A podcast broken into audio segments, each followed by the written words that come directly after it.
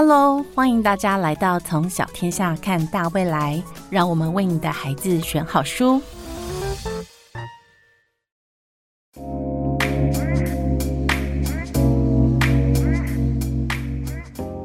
Hello，各位亲爱的听众朋友们，大家好，欢迎来到从小天下看大未来，为你的孩子选好书。接下来是十一月的新书报报第二集。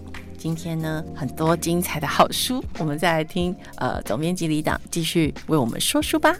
我们今天要介绍一套呃，应该说很特别的书，嗯，而且全部都是原创的。你把它归类在呃创意游戏绘本，哎，可以这样说，对，很很很有趣，可以玩玩的，可以玩的，是一起玩。对，可能呃爸爸妈妈呃，如果你们呃你觉得一直在共读绘本的时候你很累，对，对，然后我觉得这本书呃呃这套书你就可以拿来用，是，对，而且可能你都可以跟孩子比赛，看谁最先猜出来。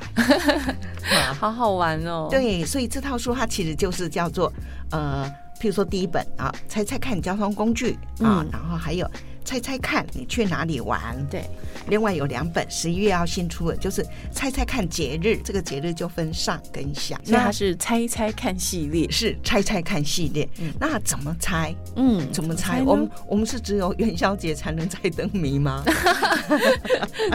呃以前蛮期待的耶，就是是元宵节的猜灯谜。对对，那现在我们其实是比较少少有机会，对不对？对但是其实孩子是很感兴趣的。是，对，然后你就可以读这套书啊。其实它有几个很不一样的，譬如说，我们来举例好了。嗯哦，我们刚好举呃翻到这里，那我们就顺你哦，总编辑现在翻到的是这个猜猜看交通工具，对不对？啊，里面的有一题，我来念哦是是。好，他连主题都要你们用猜的哦。哇，这个好刺激！长长一条大虫，头上有根烟囱，跑起来会冒烟，跑起来轰隆隆。从北到南跑不停，从早到晚不休息，到站了喘口气，呼，想一想，这是什么交通工具？是是，有画面上还其实还可以做一点提示。没错，嘿，所以孩子其实很容易就找出来了，甚至就告诉你说，就是这个，就是这个对，就是这个火车，没错因，为那画面上有火车。好，嗯，然后呢，这个其实你看，连主题哦，就要你去读一读，然后你去猜一猜，然后从画面上把它找出来。除了这个主题以外，其实另外还有四个小谜题，我觉得这个原创出这个题目好厉害哦。是譬如说，我我们来，是你要不要再念一个？好啊，嗯再让你们猜猜看哦。大怪兽两个洞，肚子里黑漆漆，空空一阵风，猜猜看是什么？应该是山洞，对不对？对，我我也这么想。是是，那你在画面里面就去把它找出来。哈，是，譬如说，它还有说绿肚皮，哈，凸眼睛，大嘴巴，呱呱呱，呱呱呱，跳上又跳下。这个画面，你也可以去把这个东西找出来，你猜可能是什么？哦，是青蛙，对不对？因为它这是在野外嘛，是还有青蛙，嗯嘿，所以它，我我想。大家从刚刚圣里或是我念的这个里面，你就会觉得这个连谜语都有一点押韵，对不对？嗯？韵文的感觉，韵文的感觉，它其实就是一个类似童诗。真的耶。对，所以我我们创作这个绘本，其实就是给四岁以上的孩子，嗯，他可以透过跟父母就是这样。第一个，你可以去掌握到那个文字的那种节奏，那种嗯韵文的趣味。是，另外，你又可以去猜，嗯，然后猜里面又可以从画面把你猜的这个东西找出来。小朋友很喜欢这个耶。对对，他们其实他们觉得，因为猜到了很有成就感。对，然后找到了也很有成就感。是是，他韵文又很朗朗上口的时候，他们会很喜欢那种呃韵律的感觉。对哈，所以像这一本，它就是呃猜猜看交通工具。那是。当然呢，它就会有各式各样的交通工具啦，哈对，可能从我们呃习惯的脚踏车，然后到我们刚刚说的火车嗯。啊，然后甚至还有飞机，嗯。还有轮船，对。还有公车，是。还有捷运，对，还有消防车、缆车，哇，爱交通工具的小朋友一定开心的不是得还有了。热气球，嗯还有摩托车。还有潜水艇，嗯，甚至骆驼，哇，骆驼对嘛？对不对？对，它也是交通工具，甚至甚至巫婆的交通工具是什么？扫帚，对，扫帚都有哈。然后当然还有太空船，嗯，对，所以它这个里面的每一个一个跨页就是一个主题，然后你就可都可以看到这些交通工具，然后在那个主题里面，那个作者林芳平他又创作了四首童诗让你猜谜，嗯，对。我觉得林芳平很厉害耶，他的背景可不可以请总编辑跟爸爸妈妈们介绍一下，为什么这么有才华？是，其实林芳平一直我认为在台湾的童诗跟儿歌里面，嗯，我觉得他是第一把手哦，他真的写的非常非常好，然后自己也钻研很深，那他自己本身是呃台大中文系毕业的，那后来又去美国那个呃休斯顿大学修那个儿童教育。是。他等于是说他有文学的底子，可是他又能够掌握那种儿童的儿童的心理。嗯，对。那他这些年其实他呃在这个儿歌这方面耕耘非常非常深。嗯哼。所以你去读的时候，你其实会觉得很有趣，很顺口，很顺口，非常顺口，真的。而且就是那种呃，你会觉得朗朗上口，然后可以感受到那种呃节奏的美感。真的耶！我刚刚读的时候就觉得很、很、很欣喜，觉得说哇，这原创这样子的东西蛮不得了的。对对，其实尤其是因为每一个又都有主题，对啊，你要针对那个主题来创作，然后还要押韵，是是不容易。对对，所以没关系，不容。不容易的工作交给作者，真的，读者只要来享受那一种他的成果，对，很佩服他，很佩服，很佩服。对，我觉得原创这个系列不容易耶。对对，所以我们其实也做了做了两三年，哦，他就做了四四本，是是是。那在节日这个又跟刚刚我们的那个交通工具跟哎去哪里玩不太一样，嗯，那节日这个其实就会根据我们的。常过的节日，然后来嘿，对，然后来制作。那因为是节日嘛，我们其实也希望说，呃，再给孩子再多一点的东西。嗯啊，尤其是我们对于那个节日的起源啊什么，我们也想说，哎，能不能在这里面附加多一点的东西，让你除了跟孩子在做猜谜以外，那也可以来多认识啊。譬如说过年呐，那我们它这里面其实也会有这样的主题哈。然后，譬如说，我们来看里面，除了主题以外，还会有，我们不是还会有四个四个小猜谜吗？对。那大家可以想想看，哈，看你会觉得这会是什么？哈，他会说白胖子肚子圆，两头翘，像小船，又像元宝，一口吃刚刚好。水饺，对，是水饺。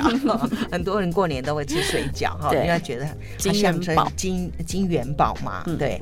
然后呢，这里面我们就会。根据这个过年，然后来告诉你哦，过年是什么呢？过过年有什么特殊的习俗？嗯，好，然后呃，除了这个节日介绍，还有特殊的习俗，譬如说你要拜年啦，要回娘家啦，对，还有老鼠娶新娘啦，嗯，然后呢，这个节日有没有特殊的食物跟东西呢？有，有嘞，对，红包，对，然后我们要贴春联，对，对不对？然后可能还会有。舞狮对不对？然后可能还会讨吉利的食物，对啊，可能我们周三，比如说有时候不是吃年糕嘛，对不对？还有鱼呀、长年菜，对呀，还有橘子啊，对不对？然后大吉大利呀，然后呢，还会不会是有趣的声音跟色彩，对不对？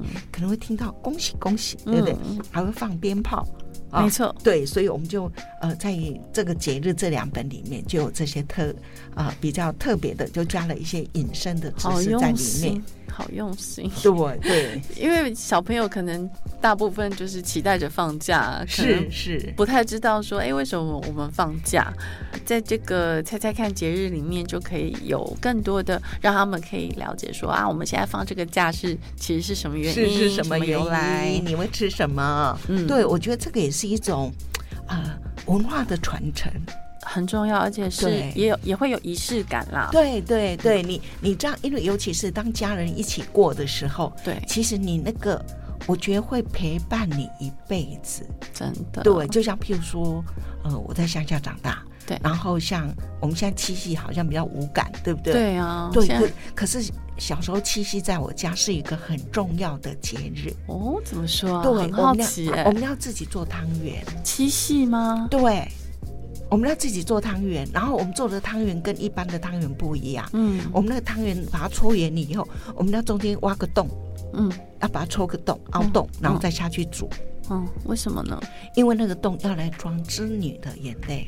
啊，好浪漫哦！是因为那天晚上织女可能会很感动啊，一年才看到自己牛郎一次，对不对？哇，那她可能会哭啊，那个洞是要来装织女的眼泪。我们吃那个汤圆的时候，跟一般我们呃吃什么咸汤圆、甜汤圆不一样。嗯那个汤圆我们是把它吃干的，就是你煮熟以后把它捞起来，嗯然后呢，那个底下呢要铺一层糖粉，哦，然后铺啊，然后汤那个那种汤圆放上去，然后再再铺一层糖粉加那个呃那个花花生。生花生粉，对，花生粉，对，那像花生粉都很细，可是我们小时候那个花啊、花花生粉生粉是粗的对，要自己放在那个臼子臼里面嗯。打，哦，有没有？那个小石臼里面打？嗯。对啊，如果没有小石臼，你就要把它放在那个台湾话说干模里面，然后我们就拿那个汽水瓶，然后用身体的重量去压它，来回压。哦，好好玩哦，所以你说是不是很很特别的节日？对，很有仪式感，对，到我现在想起来，我都还觉得我仿佛还可以听到，呃，我我爸爸在那个在在那个揉面团，然后你看到他很辛苦，然后呃汗流浃背，因为七夕是很热，嗯，对，然后他要去揉那个面团，要揉过以后，那个那个汤圆吃起来才会特别 Q。对，对对。哇，好特别的吃法，然后我从来没听过耶。对，，然后傍晚我们就要把那个家里那个八仙桌搬出来，八仙桌，就八仙桌。八仙桌，对，我们就是那个那个我们正厅的桌，把它搬到院子，嗯，然后要拜七七娘妈。嗯，啊，就是这样。哇，完全就是，对对对。可见我的脑里就没有被传承到这段，然后就要把那些搬出来，然后搬出来以后，你就再把那个汤圆呐、啊，嗯，然后那个呃你的水果啊，贡品。贡品还要准备那个烟气碰混胭脂的胭脂跟那个粉哦，碰让它混的白，让它打扮一下。嗯，对，然后要准备一个脸盆，然后脸盆上面还要放一条新的毛巾，让它可以梳洗。哦，然后还要烧一个那个呃纸糊的那个叫做啊、呃、凄凉妈亭，类似那个房子楼宇呃那个呃楼房给他们住，让他们歇息的地方，哦那个也要烧掉。哇我完全没有听过这个习俗哎，对，我觉得其实就是说，如果我们呃家庭，就像比如说过中秋节啦，过端午节啦，然后嗯类似我刚刚讲这个，其实。对孩子来说，那真的就像我现在，我现在这样七老八十了，我都还可以很感受家里过那种节庆的氛围。现在很很稀薄，对 那个对对对对，那我觉得就说，呃，其实像这样书一起读，那孩子对这个节日更有感。对，那我觉得我们可以可以在那一天就嗯拨一点，特别拨一点时间，那跟孩子好好过这个节，真的很重要，很重要。我觉得过节，嗯，呃，就是尤其是家庭团聚的节日是很重要是是的，会凝聚家里的一个那种连接感、亲密对，度。连接亲密度，而且就是孩子对那一天的节日他是会期待的，嗯。就好像现在过年，他期待是因为有红包，真的，每个人小朋友都很期待对拿红然后包的那个中秋节吃月饼，对不对？对对对对，因为即使我们现在呃吃月饼呃并不是那么难，随时都有，对可是他还是很期待那一天吃月饼。是。对，还有呃，端午节的立蛋，对立蛋，对不对？然后粽子，对不对？对那天你一定要吃粽子。对，对啊，所以我觉得呃，就是说这种文化的传承，我们还是应该让孩子去感受。没错没错，我非常的赞成。是是，对，因为有时候我们我自己也不太知道那个节日到底来龙去脉是什么，所以很需要像这样子的是是呃轻松活泼有趣的书，然后来引导对他们对家长对对这个节日就更有概念。没错，才知道自己在干嘛。是是，这个也是，就是说对，哎，我们觉得，哎，这样的书其实很有趣，让孩子其实有好多种功能，对不对？对第一个对猜谜游戏，对不对？然后跟父母之间的相处竞呃互相比赛，对。不对？好，然后你可以感受那个韵文的美感，是，其实在这种语言的学习，对，再就是一种文化的传承，对，对，对。那这次其实这一本呃这个上下集的节日的是呃 B O Two 的作品，对，是 Bill Two 他的插图，对，Bill Two 在小天下也有蛮多。是。出版，因为因为他其实，呃，他是早期复兴美工毕业的，是。那我们都知道，早期复兴美工很强，很强，所以他的那个绘画底子其实是非常非常棒。嗯，对对。然后另外两本那个猜猜看交通工具，我们就找那个年轻的新秀，嗯。但年轻的新秀其实他们也都有很好的表现。真的，譬如说呃九子，嗯，九子其实他也入选过那个波隆纳插画插画选。对，然后蔡元廷呢，他虽然没有入选，可是他这几年也有很多很精彩的作品作品。好，那我们都看得到，在一些呃杂志啊、书啦，嘿，就是他们他的图像，其实因为身体现在这样看得到，很不错，真的非常非常棒。对，有他的风格。对对，所以其实三本都是由不同的。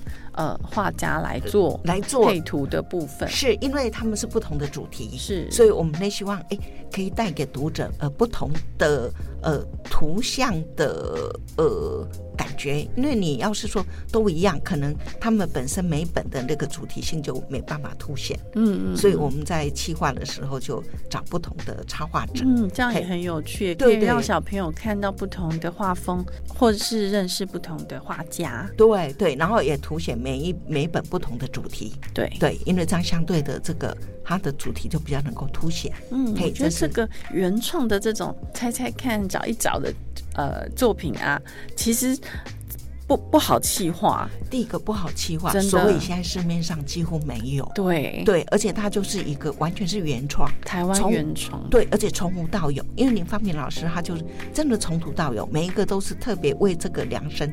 创作的，好有才华，好有才华，对，是是。我就光想就觉得天哪，这个太值得买了，因为因为真的要写写出那样子的文字，嗯，要把它变得那么小朋友可以跟得上，然后朗朗上口，听得懂，然后可是又是一个提问。对你，你又可以提问啊，然后又能够心领神会。对对对对对，然后又又很生动啊，他描写的又很生动。对你，你要能够哎，好像有点具体，我是可以想象的，那个难度并不是那么高。对对对，我我想在这里面很多说不定孩子的那个呃。猜猜看的能力比大人还要，我觉得也大人的感觉已经有点迟钝，对，小朋友反而比较灵敏，对对，而且在找图他们可能比较快，更快，因为大人都习惯看字，对，先，可是小朋友他们习惯看图像，图图。像，对对，嘿。所以，呃，这套书虽然我们做了两三年，可是能够在这时候终于把它出版了，呵，太棒了！对对对，所以我们十一月真的很精彩，是很精彩。还有一本小说，哇，我知道有一本小说很棒的小说，对对，一本叫做《魔鬼风少年》。对这本书，我觉得嗯，非常棒。非常棒，排版也很好。对对，然后他这本书呢，呃，是引进的，但引进的国家还是我们很少，嗯嗯嗯，很少看到那个国家的少年小说。嗯，对，嗯，这引进的国家是意大利。嗯，确实不多见。对，然后题材也很特别。对，那个特别是这书的主角陆秋，他是一个。盲眼少年，对，对他五岁的时候，就他的视力就一直在退化，一直在退化，好，然后最后他就看不见。对。对，啊，你说他幸运的地方是因为他是五岁，五岁才开始眼睛病变，嗯，所以他对这个世界一些色彩，他还可以想象，嗯，对，然后他看不见了以后呢，嗯，呃，他也不是说就事事都要依赖人家，嗯，因为相对的，他的其他的感官。就会特别发达啊，尤其是譬如说听觉。对这样一个呃盲眼少年，他跟同学怎么相处？我不知道是你有那个经验啊。我记得我女儿很小的时候，然后带她做捷运，嗯，然后我们我们就看到一个可能是被火焚身的人，说他脸就真的就你你看了就我知道。对，我跟我女儿刚好坐离她很近，嗯，然后我那时候就很担心。担心我，你会不会问我对，他的脸为什么这样？是我很担心。一定会对，然后有这种担心，，然后我我坐在那里如坐针毡，嗯，因为我我并不是对他有任何什么，而是我不知道怎么去面对他，我不敢看他。可是你完全把脸转到另外一个方向，好像也不对，嗯这样好像你在嫌弃他。嗯，对，对，只是你就坐在那里，我不知道该怎么，我也不敢换位置。嗯，对，因为换位置你也是担心说，好像歧视他，对，所以我们那时候心里是很纠结，我不知道该用什么态度去对他。嗯。那这个入秋其实他这样一个盲眼少年，嗯，他更是他觉得我不要你们同情我，对，可是其他人又觉得我想要帮助你，那我究竟应该怎么对待你？对，才是你想要的尊对重，对嗯对，可是有时候因为他的固执，嗯。因为他的逞强，嗯。我不要人家同情我，嗯。其实自己反而会遭遇到很多问题。嗯。毕竟你眼睛就是看不，所以后来他的姑姑就决定慢慢帮他走出来。所以姑姑就带他去爬山，然后刚开始当然就姑姑要要拉着他，可是慢慢最后不用不嗯用，他就可以跟着姑姑走，除非说那个路特别崎岖，而且他也不要让姑姑拉着他的手，所以最后是怎样呢？姑姑就拿着一条领巾嗯，系在自己的背带上，对。然后这个入秋就只要拉着那一条领巾，对，他就可以跟着姑姑走。真的，哎。对对，我其实那时候看到书稿的时候，我就觉得说这个题材好特别，然后呃，姑姑带侄子的故事也很少见。很，少见。姑姑也嗯。很，因为姑姑觉得她的哥哥嫂嫂已经对这个孩子，一方面父母可能会更舍不得，对不对？对。好，可能会照顾过度；一方面他们也真的非常辛苦，所以他也可以去减轻他们的压力。嗯。嘿，就是说自己也帮着这个侄子。嗯，那他们这次这个故事其实主要就是他们去攀登这个魔鬼峰。去攀登，他们当然就先去住在山屋里。嗯，对，那山屋里面就另外这个山屋的主人就有个孙女啊，嗯。哈、这个齐亚拉。对。哦那这个齐亚拉呢，其实跟陆秋又不太一样，他当然是一个很健全的小孩，嗯。可是他人际关系有点问题，嗯。因为他不知道怎么跟别人家沟通，嗯嗯，所以。同学都觉得你这个就好像个冰山美人，大家就还是离他很远，嗯，不嗯不知道怎么跟他相处。不知道怎么跟，他相处啊，他也不知道怎么跟别人相处。齐亚拉后来就跟着他们一起爬山，对，那其实这个从慢慢慢慢，他跟那个陆秋两个人之间的互动，那彼此经历了一一些冒险，嗯。所以他后来也知道哦，原来跟人相处也不是这么难，因为原来不会嘛。对，对，可是当你慢慢的你敞开心房以后，其实好像就水到渠成了，并没有你想到中中的那么那么困难。这是一本少年小说嘛，对，这是一本少年小说哈。那因为这里面这个这个陆秋其实他是十四岁，嗯嗯嗯，对对，那这里面其实除了讲陆秋他的呃他的这样一个成长背景哈，其实这本书里面另外还提到还带到一个我还蛮喜欢的题材啦。嗯好，其他跟自然也有关系。嗯嗯，嗯，对他们去爬山嘛，对啊然后去攀登呢，然后他们就是想要去去去看，就是说那个他们知道有个向导，对。其实是要带他们去看一个一对老鹰，对，然后他们正在抚育幼雏，是，他们其实要去看，从那个远远的那个去看那个悬崖上，嗯。那个，因为我们知道老鹰他们在抚育幼雏的时候，其实非常辛苦的，因为他们分别要去觅食，嗯。对，然后才能够喂养这只老鹰，对，所以他们其实要去看的。嗯嗯嗯，可是他们去看的时候，突然发现那个幼雏不见了，那只小老鹰不见了，嗯小鹰不见了。然后鹰爸爸、鹰妈妈很焦急的大声叫，嗯那我们就知道发生事了。发生什么事？原来有盗猎，盗猎的猎人，他们抓走了这个小鹰，因为他们可能要把它卖给很远的地方的人，让他去训练。嗯，因为小婴儿在很小时候去训练，可能就可以当做帮你去做什么做什么。嗯哼，啊，我们可能有看到嘛，偶尔在电视上也有看到，所以这个小鹰的那个价格其实是很好的。嗯那有人就铤而走险。当他们发现这个老鹰夫妇这样叫的这么凄厉的时候，他们就知道这个事件应该刚刚发生。嗯哼，哈，所以老鹰夫妇当然就会想要去找就这些带走他的小鹰。嗯嗯，他们也立刻了，那个向导立刻通知了类似那种山林警察，对。就就发生了这件事。嗯，然后他们从那个鹰的那个飞翔的位置，或是后来看不到，但从听的位置，他们就猜测说，因为这条路只有两个出口，嗯。他们猜测可能是，比如说 A 出口嗯。啊、因为他们觉得鹰的声音在那边，对。他们就告诉森林警察。嗯。可是后来这个陆秋，他的听觉很敏锐，嗯，他认为不是，那边应该只是回声，哦，真正的声音应该在另外一边，嗯。也就是 B 出口。嗯哼，所以他们立刻立刻在告诉森林警察说可能在那一边，就果然就抓到了。哇，对，那这就是陆秋他的功劳。就是文字上的表现应该是很让人呃会紧张，会是是是，就在那个在那个呃在那个情。节里面，对，在那个情节里，然后呢，呃，就是后来果然这样了，那他们就把就拦截成功嘛，对，就把小英呃抚养几天，让它安静下来，嗯然后过几天他们就要去野放，嗯要再把它放回去。嗯对，那放回去其实也很危险，对不对？嗯，对啊，对，你要怎么趁那个那个鹰爸爸妈妈不在的时候，要不然他以为你你又要来了，对啊。还是你就是当初偷这个小鹰的人，对，他可能就会攻击你，对，因为你靠近他的巢。嗯。那所以他们就趁他们离开的时候，那有这个向导去做这件工作。嗯。可是就在他刚刚放下小鹰嗯。要离开的时候，嗯这个两只大老鹰回来了，嗯哼怎么办？他会攻击他哎、嗯，那这时候怎么办啊？不知道，只好祈求老天。是这个时候，其实也是入秋他发挥的另一项绝绝技，嗯嗯。但是我就不要爆雷了。对，不要爆雷。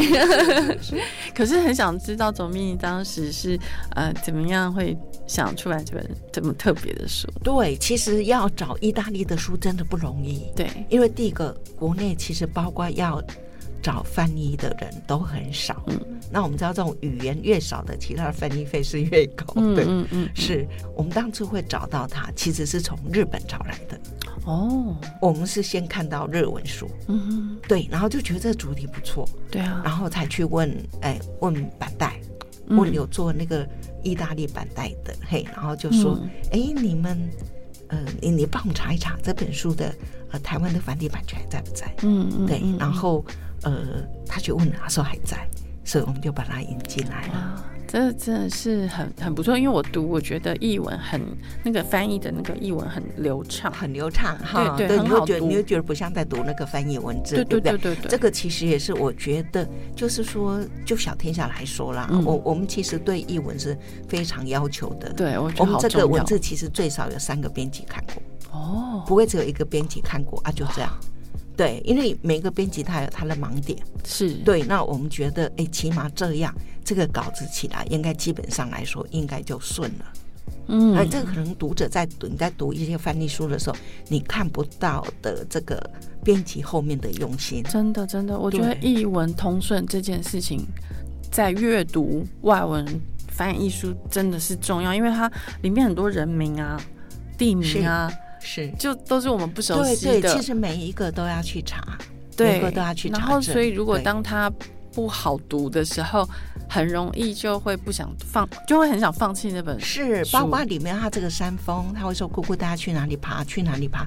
我们同事还会去查，这意是不是在意大利，是不是在真的这个地方有？嗯嗯嗯，对，嗯查一下是不是真的。嗯嗯，就是我我们都还会去做，然后有疑问的还会去问原作者，哦，就说，哎，这里是这样，那你这是真实的山峰，还是你想象出来的山峰？嗯，对，嗯因为因为我们觉得我们要为读者负责，是对我读起来是舒服，所以我觉得呃小呃不能说小朋友，应该青少年，青少年也会喜欢这个题对。材。然后其实这本书包括它的封面，嗯，因为原来意大利其实他们就是一个很简单的封面，嗯嗯可是我们觉得这样的封面在台湾可能读者不会感兴趣，嗯因为有点成人的味道，哦，所以我们连封面我们就重新绘制。哦对，高成本呢，但是我觉得第一个就是说，台湾的读者比较比较容易接受啦。嗯第二个，我们觉得，哎，借这个机会，我们不买国外的封面，我因为封面连封面都是要买，是。那我们反而提供另外一个机会给国内的创作者，让他们也有机会来表现。嗯，是，哎，所以这本书蛮特别的，它是呃外文翻译，但书封是台湾本土画家是所绘制的是吼。对对，呃，其实这样的书也不会很多哎。呃，不多，真的不多，因为其实不只是说成本，其实包括因为编辑时间都要等待，对啊，对，你要等画者，等画者他画没，错，然后画来还要沟通，然后譬如说他画来，当初他拿那个手杖，我们就觉得。呃，这个手杖这样的姿势有点怪，嗯所以我们嗯哎再找了相关的图片，嗯然后跟他说，你这个拿手杖的这个手跟这个能不能再做一些调整？哦，对对，而且他也要念完这本书吧？是他其实也要也要读完这本书，才能够去抓出这样的感觉。没错，然后是可能才把一些细节线索也放在书封里面。对对，所以读者到时候看到你就是一个背着登山带的那个这个这个入秋，然后拿着登山杖，嗯，嗯，然后在那个山径上也没有、前面有高山，对，然后一只老鹰在天空飞翔，嗯，哇，那画面就感觉非常对，的其实画面开阔。是很开阔，而且还蛮舒服的，嗯，对，我我觉得总编辑很喜欢呃，把这个自然跟我们人类的关系的主题，我觉得选给小朋友对，对因为我觉得我们的孩子接触自然太少了，嗯。那我，嗯，我我我自己的观察，当然不见得是正确，因为毕竟我不是心我不是心理医师，嗯。但是我我会觉得说你，我以我以我自己来说，我自己以前读书的时候，我们班上有四五十个同学，嗯。我没有看到有所谓心理障碍的孩子，嗯，很那时候很少，很少，你很少看到好动的啊，对还是说呃焦焦虑的，嗯还是甚至有忧郁症的孩子，嗯嗯我觉得那时候很少。嗯当然，你也可能可能说医学不发达，嗯，可是你没有，你会发现每个孩子都过得很快乐。我觉得，因为他们有有空间可以跑，有树可以爬，嗯有草原，你可以让你去观察，让你去做做游戏。对，那我觉得在自然里，它就可以疗愈我们的，心理。那因为我们觉得我们现在生活相对是一个安全，但是封闭。嗯那我觉得孩子他的经历，他的心理其实无从发泄的。对，那我们是可以从这个阅读嗯这些作品里面，那让我们孩子跟自然更接近，他的心灵他是什么，其实就有一个呃寄托，嗯或是有一个倾诉的对象。这是我可能我个人有这这一方面的偏好，有，因为十一月的书其实呃跟自然相关的然相关的非常非常多。算是很高的，那我觉得这是是很好的事是情。好，我们现在可以脱离这个 自然吗？对，好，我们要进入幻想世界了是。是是是，我们来幻想世界，然后这个幻想这个空间真的很大。可是你说幻想嘛，好像真的是幻想，但是呢，诶，说不定它变成是一种科幻，真的，又不只是奇幻。对。以前是奇幻，对。但现现在说不定科幻。对，哎我们今天我要讲介绍的这个作品是那个罗德达尔。哇，大师。大师，真的大师。如果刚刚呃上一集的严重和朗是。是大师的话，对。那罗德达尔更是世界级的大师，真的，只是他是文字级的大对师。文字级，对对，他的作品呢，其实他的作品，呃，出版到现在最早的书已经有六十年了。可是不管在美国，在英国，嗯，他的书一样都是在 Amazon 童书排行榜的，我想前十吧，一直都是在前十，一直都在前十，哇。很厉害，很厉害，对，而且到现在，即使他已啊、他已经过世了，哈，嗯他在一九九零年的时候过世，你看过世二十二年，嗯。呃，不止三十二年，三十二年，可是他作品到现在还经常被改编成电影，对啊，好莱坞很爱他，是很爱他，连那个斯皮波斯呃史皮史蒂芬斯皮伯伯对都很爱他，因为史蒂芬斯皮伯我们知道他都拍成人电影嘛，对，他唯一拍过一部儿童电影《吹梦巨人》，就是罗德达尔的作品。对，因为他觉得他自己有孙子了，嗯他为他的孙子拍一部电影，嗯，然后他就决定吹梦巨人。哇，对对，然后即使在疫情的时候，其实在去年他还是有一部电影上映《女巫》。没错，对，大家一定都很记得那部电影，因为它有一点惊悚，有点点惊悚。刚开始的时候有点惊悚哈，然后然后你看他还可以请到那个安海瑟薇来对啊来主演那个女巫，真的。那大家想想看，安海瑟薇多大咖，好莱坞多大对，咖而，且是大美人，对，然后她愿意牺牲色相，对，去演一个一个女巫，女巫，对对，一个光头，然后那个奇丑无比，手还长得像鸡的爪子的的，这样的女巫，然后又很邪恶，对对，嗯，是，那你就知道罗德达尔的作品有受有多受欢迎。嗯，那其实，呃，罗德达尔，呃，在小天下来说，其实我们已经出版了，可能有十年。嗯，嗯，对，那为什么现在要重新说它？对，因为其实，因为我们这次把它重新改了个新的封面，对，然后这次的封面其实就更有时尚感，是，哈，色彩更饱和，然后现在的设计其实可能就会更迎合我们孩子的喜好的胃口。嗯，对，那当然他的故事啊，其实最主要是他的故事，他的故事本身就是不退流行，对，真的不退流行。你如果现在，譬如说我们刚刚讲 Amazon，如果你现在到呃美国、英国的实体店面，嗯然后你去童书部门。可能他的书都还是在非常重要的位置。呃，他那个不退流行，是因为他有一个很大的想象空间。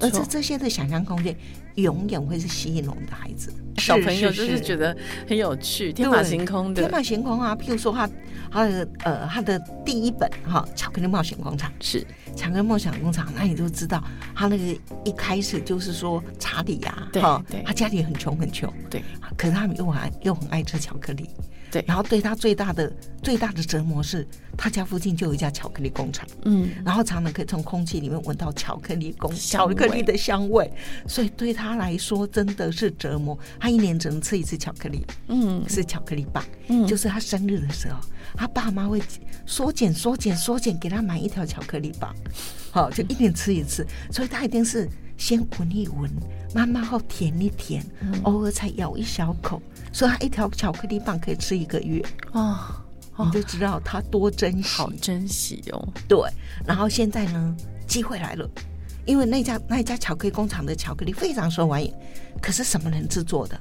不知道。对，因为那家工，厂对很神秘，只有巧克力再出来，嗯。你没有看到工厂进去上班，嗯。呃，工人进去上班，嗯。那是谁制作的？嗯。每个人都很好奇，嗯。然后机会来了，嗯，因为这次呢，工厂的老板威利旺卡先生，对，他推出了一个特别的活动，是，就是在他们的巧克力棒里面有五张精彩券。对，谁拨到了金，谁拿到了精彩券，就可以去参观巧克力工厂。是，哇，全世界疯狂。那查理有一点幸运，因为他生日刚好就在最近，嗯，所以他们就他买了一条巧克力，爸爸妈妈买了一条巧克力棒给他，嗯，他就全家在哦。我们先讲一下那个查理家非常特别，为什么他家这么穷？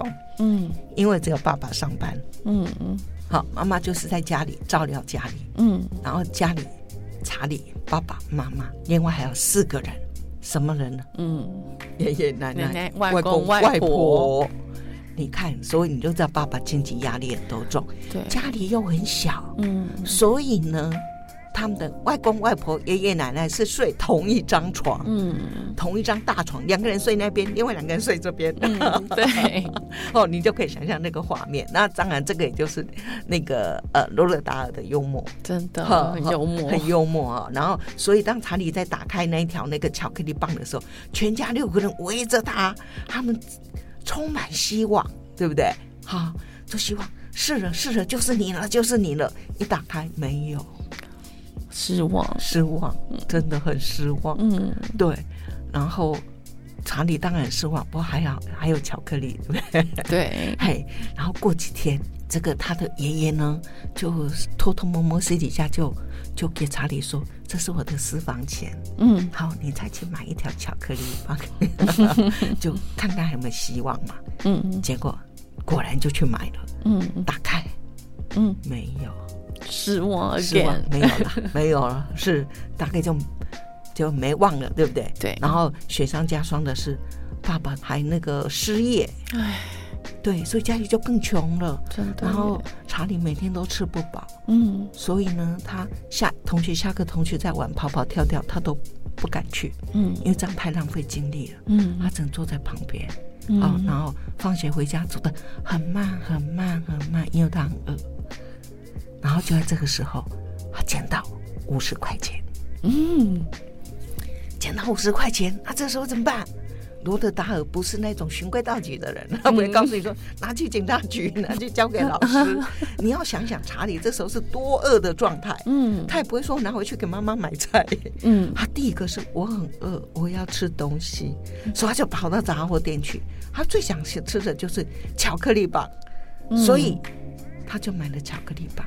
啊这时候根本忘了金彩券的事，一打开囫囵吞枣，嗯。先吃了不够，我还要再吃，再买一条，再吃不够，我要再买一条，好再买一条，一打开，金彩券掉下来，哇！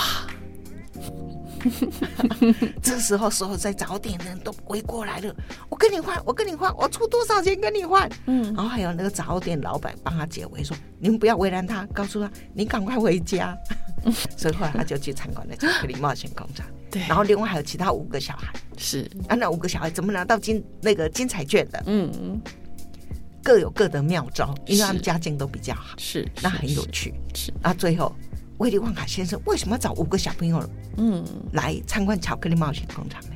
哎，我倒没想过这个问题，是，我以没关系，我以为就是行销手法。哎，不是，你去看书。好，因为我就我承认我只有看过电影，啊，是是是是是是，没有读过原著，对真的是有差，有差有会差，漏掉一些对细节。对，因为电影没办法。对他没办法电影没办法全部去呈现，对，尤其是有一些，哎，他得有所取舍，因为他要他要考虑到观赏电影人的那个视觉，对对不对？对，所以嘿，他们在运镜上，在取舍上会有一些不一样的东西，嗯，对。但可能刚听你刚就觉得很精彩，对不对？很精彩，对啊，他就很能写，嗯，然后只因为这本书太受欢迎了，所以另外一本就《神奇玻璃升降梯》。嗯那这本也是啊，他们碰到外星人，而且这个神为什么是神奇玻璃升降梯呢？嗯因为它竟然可以，这个升降梯是可以飞的，这个我们就觉得很奇幻，对不对？对，可是现在不是有科学家在研究吗？以后我们地球，我们想要更方便去月球，有没有可能从月球到地球做一个可以来回的电梯嘞？嗯，嗯听起来是可行的，是可行，对不对？哈对，我觉得听起对对对来可行，，其实是很有趣哈。啊，另外另外，刚刚我们讲的那个史蒂芬斯皮伯他拍的《吹梦巨人》对好也很精彩，对不对？对，这个吹梦巨人，他可以把好梦吹给小孩。嗯，可是如果你得罪他，他可能吹给你这噩梦，让你睡得很不安稳，也是也是很有趣的。很有趣，很有趣。然后，比如说马蒂达，马蒂达其实他拍过电影，对可能大家在第四台常常会看到常常小魔女，对不对？对那个、那个、那个有超级能力的小女孩，怎么去恶整那个有暴力倾向的校长？对，对，非常也是非常好看。就是儿童的力量这样子，对，而且呃，我觉得罗德达哈他比较厉害的就是，他其实常会颠覆，对，他其实不按牌理出牌。嗯，好，他的孩子都不是循规蹈矩，嗯而且他是有仇必报。对，这样很好，有仇必报。但是其实有些有时候有的家长就跟我说：“这样好吗？嗯这样他的书会不会对孩子产生不良的影响？”我跟他说：“其实你不用担心，嗯因为孩子其实心里一定常常会有一些恶作剧的念头。嗯，如果你的孩子都没有，那这孩子太怪了，以后对会没有创意。对对，对那如果孩子常常有这些，那其实他是透过阅读这个书，就帮他发泄了。哦，只要反正有一个发泄的管道，你根本就不用担心你孩子会去模仿他。真的哎，对对，只要他健康啊，就心理的素质是是是是，他反正有个抒发的管道。对他已经随着这个里面的主角，他去做着这件事。嗯他心里那个挂在心上的那个、那个、那个，我们认为有一点点小邪恶的念头，哎，可能就一闪而过，就放下。对所以爸妈其实不用多虑。嗯对，而且呃，罗德达的作品有一个很神奇的力量，那力量呢，不爱阅读的人读了他的书，会不知不觉陷进去。因为他的书真的太好看了，我相信，我相信，因为你对。们出了十一本嘛，对，那包含四本桥梁书是。跟七本的比较小呃算小说，对对。小说，是。所以我相信好第一一定是它很好看、很经典、很对很好卖，是，所以呃，小天下才会持续的呃，就是出他的书嘛。对对，而且因为他的节奏都蛮快的，嗯而且最主要是他那个场面的描摹，嗯哈，还有那个剧情的掌握，嗯嗯，他真的会。有时候你你真的会看到哈，真的会笑肚子。譬如说啊，有本很很简短的，就是那个《狐狸爸爸万岁》，他就讲那个狐狸爸爸。我们讲狐狸嘛，狐狸吃什么？对最爱吃鸡嘛，对不对？对对所以他就会去偷鸡啊，偷什么啊？农场主人就最最恨他了。嗯所以有一天有三个那个农场主人就联合起来，到那个呃狐狸洞口外面去埋伏他，嗯然后就枪要打，要把他打死。嗯嗯结果呢，那个狐狸爸爸就一出门，站在站在门口，还在闻今天的气味的时候，就一枪就打过来了，就就打中了他的尾巴，他就赶快躲就躲到那个他的巢穴里。然后呢，这个这三个农场主人就知道啊，原来巢穴在这里，你躲你不出来，我有办法，我们挖。然后狐狸狐狸爸爸不会这样乖乖束手就擒了，他们也挖，哦，然后挖挖挖，然后最后呢，哇，这个三个农夫觉得这样不够，就找了怪手来挖，嗯。所以那个那个狐狸把他们就挖得更深了，然后挖得更深就通到别人的地道了。所以就挖挖不出来，他们就说没关系，你一定还会出来的。对可是这个狐狸爸爸很厉害，他在地道觉得好，你们三个在门在门口，在我家门口等我，对不对？没关系，嗯嗯他从那个地道，他已经知道这个地道可以通到 A 农场主人家，我可以去偷他的鸡；可以通到 B 主人，他们就挖地道挖到他们家，嗯可以去偷他家的苹果酒，然后可以偷到另外那一家去偷他家的火腿。嘿，所以当他们还守在那的时候，他在洞洞里面还可以邀请其他邻居开 party。你就觉得小朋友读到这里，又觉得你你这时候不会想到小狐狸，哎，狐狸是小偷，你只觉得他恶整了三个心地这么不好的农场主人，呃，是一个非常有趣的。真的耶。对，而且像这本书薄薄的，所以它这读起来其实没有负担。呃，这是桥梁书。对对，就比较接近桥梁书的概念。对对，那当然像这个啊，还有他还有我们刚刚讲的女巫嘛，嗯好、这本，哎，喜欢看惊悚的人可以去看它，真的很好看。我我记得我曾经对对几个小朋友念过这个故事。然后刚开始读的时候，他们真的很害怕。我说：“那要不然我们不要读这本好了。”他们说：“不可以，不可以，我们要听。” 又怕又爱听。又怕又爱啊！可是其实过了那个前面那个那个开开头以后，后面就就很顺了，没有就就还好，因为他前面要经营出那样的氛围嘛，对，让你让你要能够哎去理解那个女巫的厉害手段在哪里，要不然你就没办法经营了嘛。对，对，然后譬如说，还有一本也是非常厉害的《飞天巨桃历险记》，嗯，这本也是很有名。很有名也拍呃，曾经两度拍过电影，现在可能第三度在拍了。这个这个巨桃怎么飞呢？用它的草叶子吗？不是，它是他们去，因为这个巨桃是一直滚滚滚滚到落到海里去了。嗯。然后落到海里去的时候呢，呃，就因为这个巨桃里面，呃。住了这个詹姆斯这个小男孩，因为这个很大的一颗桃子，像房子那么大，哦然后里面的这桃子里面就有住了一些昆虫，嗯嗯。蚯蚓啊、螳螂啊、蚕宝宝啊、嗯。萤火虫啊，哈，然后他他们就变成好朋友嘛。对，然后这时候落落到海里去的时候，就有那个鲨鱼要来咬他，嗯。那他们就觉得很危险呐、嗯。啊，赶快脱离水面呐、嗯。那怎么脱离水面呢？后来他们想到一个方法，他们里面不是有蚕宝宝、蚕宝宝吗？对。蚕宝宝会吐丝，对，嘿，所以就想赶快吐丝、啊。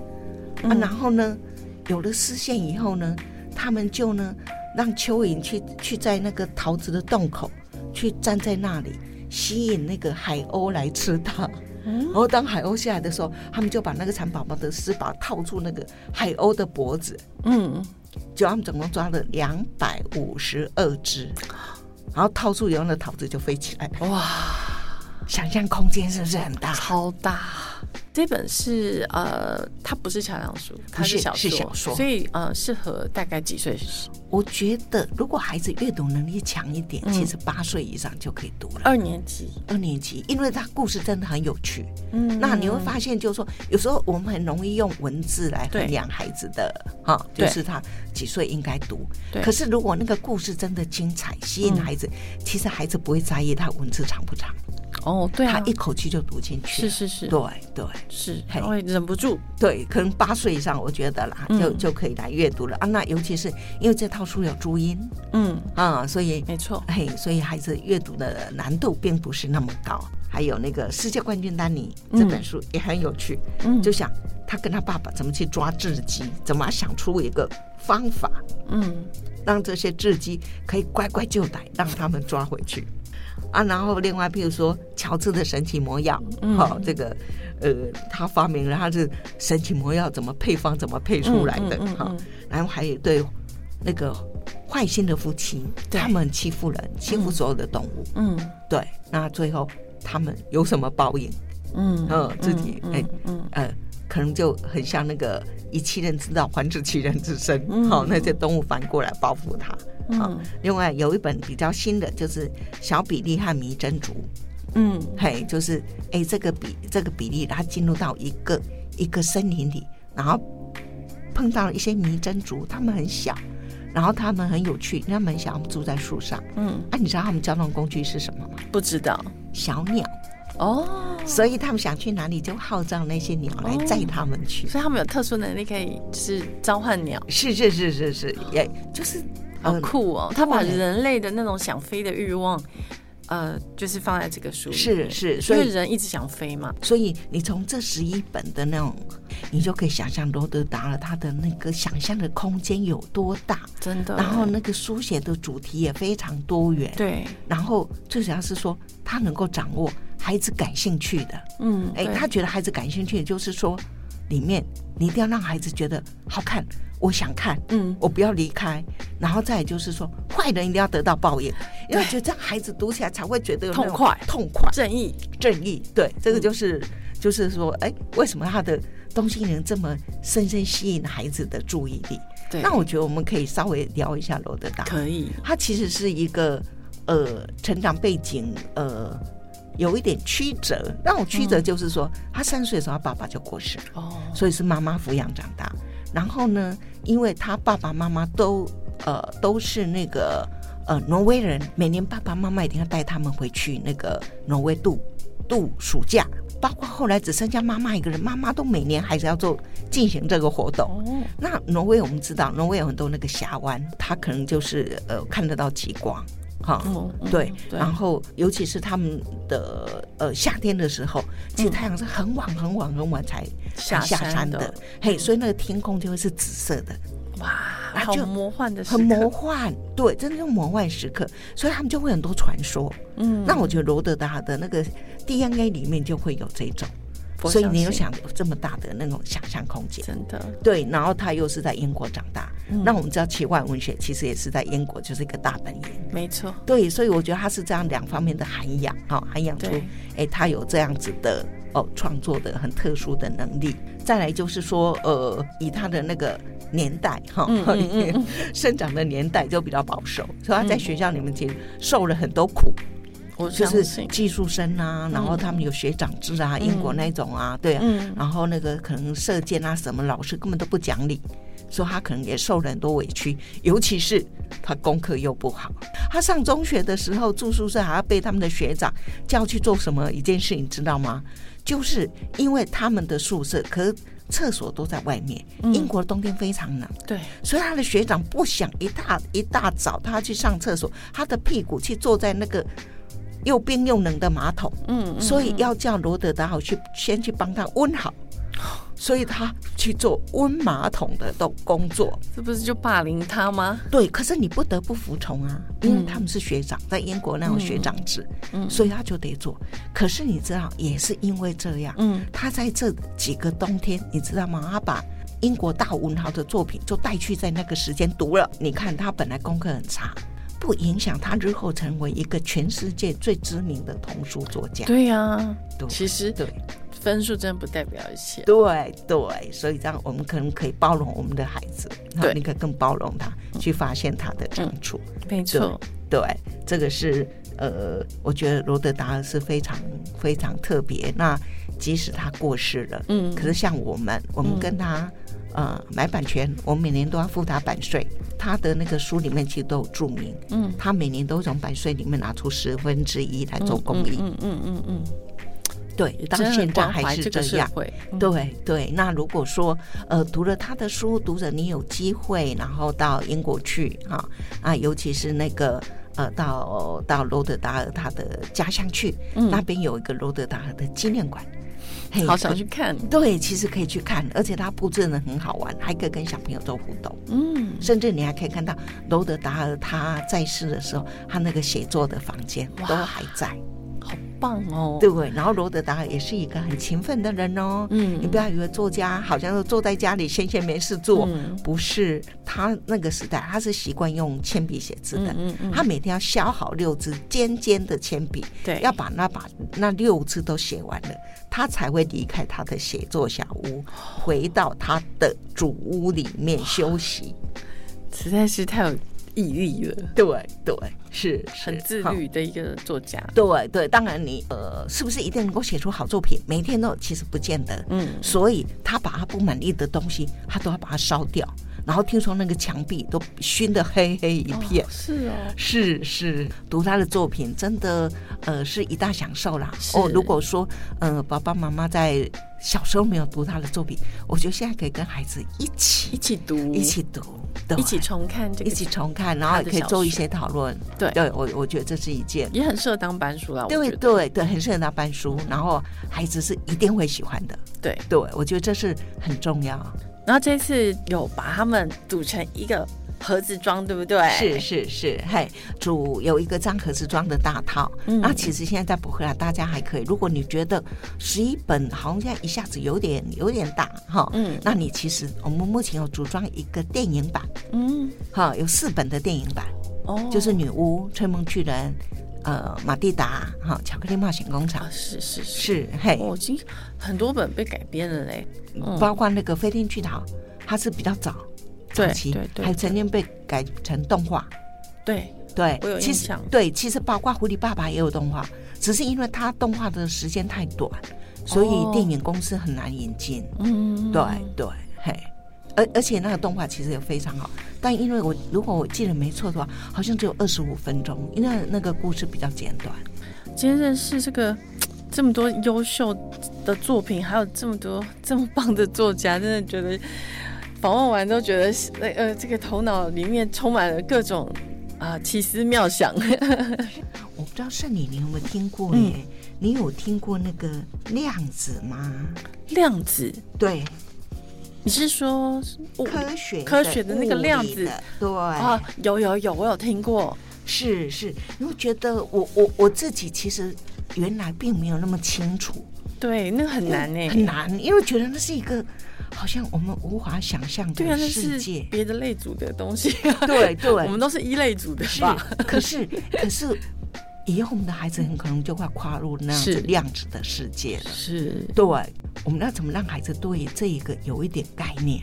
好，嗯那其实小天价在十一月有一本，然后他是用漫画来呈现，因为现在真的如果都用理论来说，真的是太难了，嗯，就是太难了，小孩子可能我自己看的都会看不懂。对对，那我们现在只能会让用透过漫画，嗯然后让你来看说量子的世界可能是一个什么样的世界。嗯譬如说，嗯、我们现在当然都不用传真机了啦，哈，我们以前都会传真，对不对？嗯对哦，现在拍照啊，然后机妹哦，很快一下就收到，对不对对？好、啊，以前需要传真，对好，可是传真就是把那个东西哈、放进去，对不对？对方印印印出来。可是听说在量子时代，嗯，我们可能可以把人传真过去。哦现在都还做不到呢。对呀、但是正在发展哦，说不定有天是可以的。如果可以就太好了，就是全台湾人都会跑去日本，瞬间移动，哦，对对对对，真的就是瞬间移动哇，哈。好酷哦！对呀、那所以我们也觉得说，嗯，那个时代是很有可能，说不定嗯在我们有生之年能看到，也说不定。如果哈是就很好哎、对，所以我们要怎么把这个量子知识，然后让我们的读者现在先有一点概念，嗯，对啊，怎么做呢？是感觉好深哦。很深很深。但是我们觉得一开始我们也不要讲到这么难，然后把孩子吓坏了。嗯，所以我们先做了一本漫画，嗯。然后这个书就叫《阿宅联盟》，对不对？是？阿宅很热爱新科技哈，然后但他们也充满好奇心跟创意啊、嗯。所以他们就决定自己组队哈，然后量子科技研究他们举办的一个营队，他们这个营队呢会有很多比赛，很多竞赛哈。如果你得到优胜的话，你就可以拿到量子笔记。这个量子笔记演算的速度，可能我们也没办法想象。嗯因为我们现在觉得啊，电脑运演算速度不就很快了吗？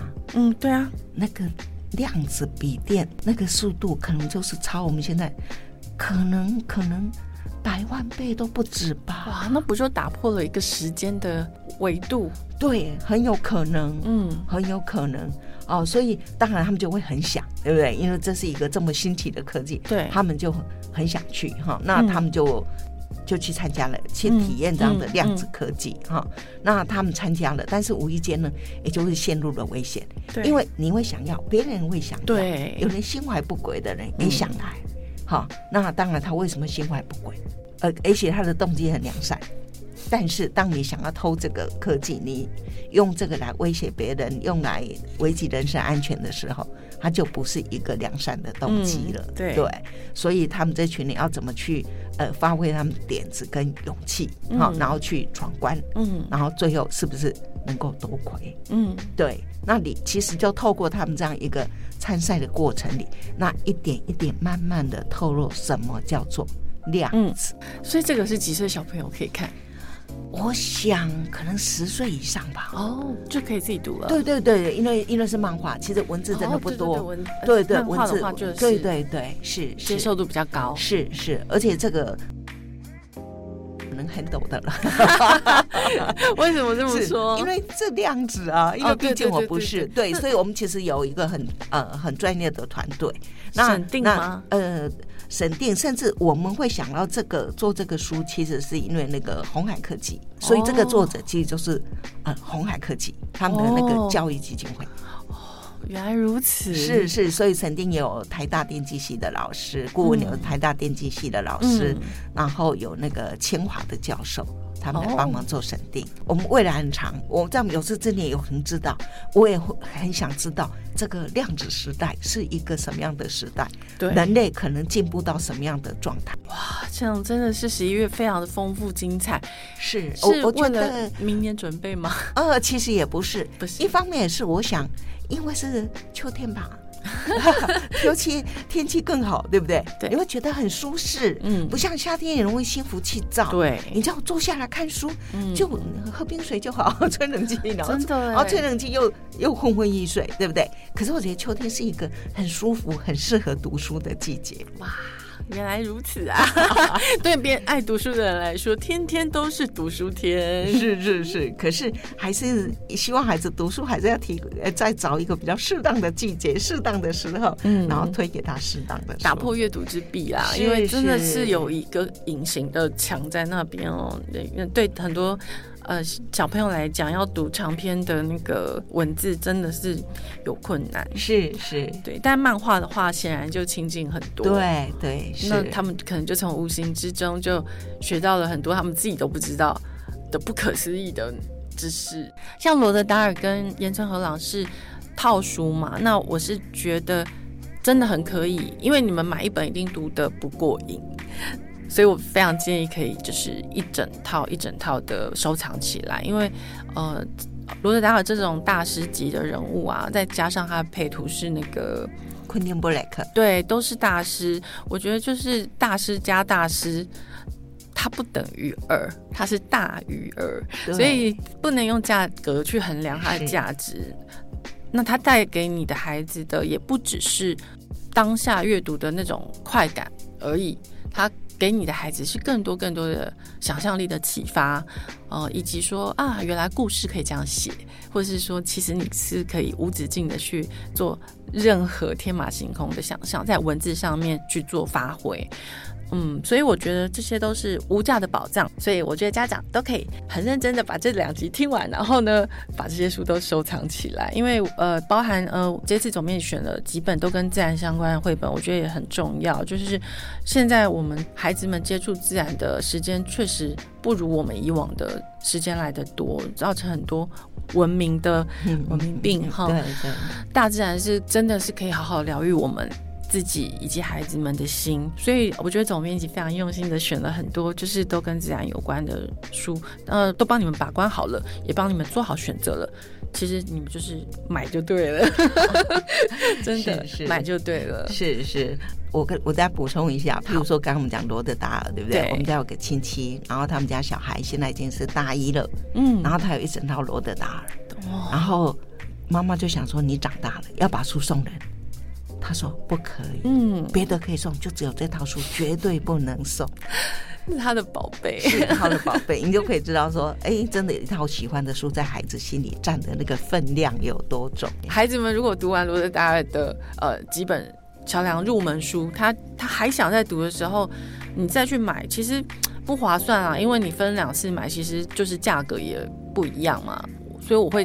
个人建议就是，其实你就把它买齐了，就像刚刚总编辑讲的，大一了都舍不得，对，把书送人，对，而且就说其实是这样，因为他的书真的好看，我觉得是最主要是真的好看，对啊，不然好莱坞不会一直对翻拍，它真的好看。然后再就是说，既然孩子喜欢想看，其实就一整套打铁趁热，真的，一口气把它读完，真的。他读完了，其实当他可以读完这一套以后，他自己很有成就感。你看，我这样给你读完这样，那接下来你说。要他读书有什么难呢？是啊，他就爱上阅读，对不对？所以，我我觉得选的好书是非常重要。这也是我们做这个节目的最重要的意义，就是让你们知道说，我们已经帮你们把关了，选好了适合你们孩子的读物，呃，让阅读变得更简单、更有趣，然后知识的含金量又够。这也是我们制作这个 podcast 的主因啦，就是让各位爸爸妈妈、老师啊，你们可以知道怎么样去。买到适合小朋友的书，然后呢，怎么引导他们去做更深度的阅读理解，然后去增进他们的思考力以及他们的写作能力等等。今天真的非常谢谢总编辑在跟我们报告这个十一月的新书，大家要支持一下，谢谢，拜拜，拜拜。